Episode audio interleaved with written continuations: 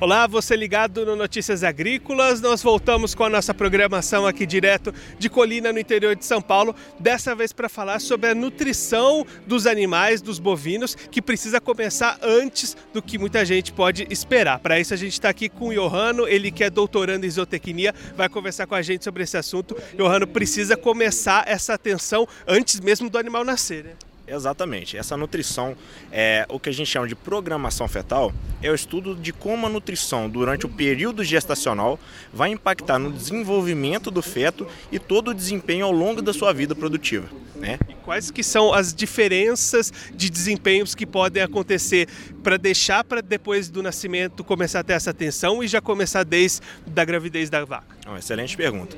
O que acontece é que quando a gente está falando da miogênese ou a formação de fibras musculares durante a gestação, que vão ocorrer ali o grosso próximo da, da metade da gestação, o terço médio da gestação, é, isso compreende quase que a totalidade das fibras musculares geradas durante a vida desse animal. Ou seja, quase que 100% das fibras musculares são geradas, são geradas até o parto.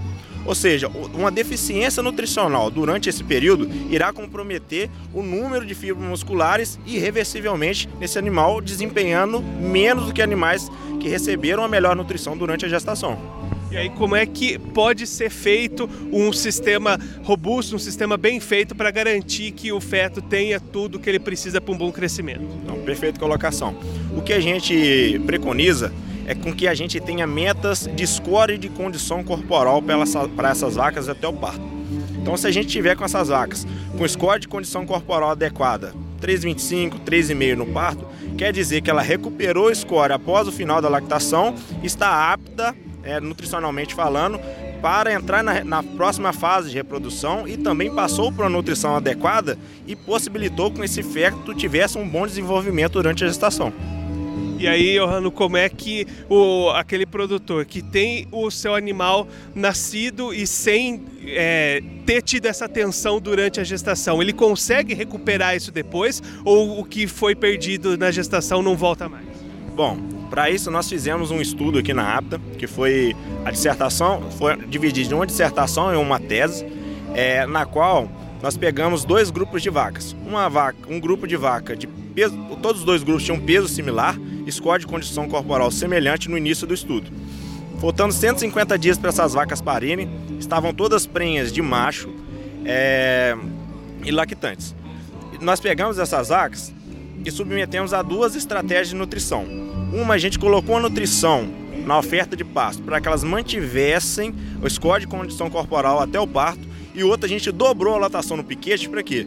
Porque essa vaca tivesse uma restrição nutricional, perdesse esse score até o momento desse parto. Após esse período de gestação, todo o manejo dos animais foi semelhante. E o que, que nós vimos? Que desde o nascimento os animais já começavam com 4 quilos de diferença para aqueles que tiveram maior oferta de forragem durante a metade final da gestação. Isso foi aumentando ao longo da sua vida. Chegando no final do abate, com 37 quilos a mais de peso, corpo, peso corporal, 1,23 arrobas a mais para as vacas que tiveram maior oferta de forragem durante a gestação. Ou seja, nunca foi convertido ou nunca foi compensado essa deficiência durante a fase gestacional. Esse, o Johanno, doutorando em zootecnia, conversou com a gente para mostrar a importância da atenção nutricional já desde a gestação das vacas para garantir o bom desenvolvimento dos animais. Daqui a pouquinho a gente volta com mais programação.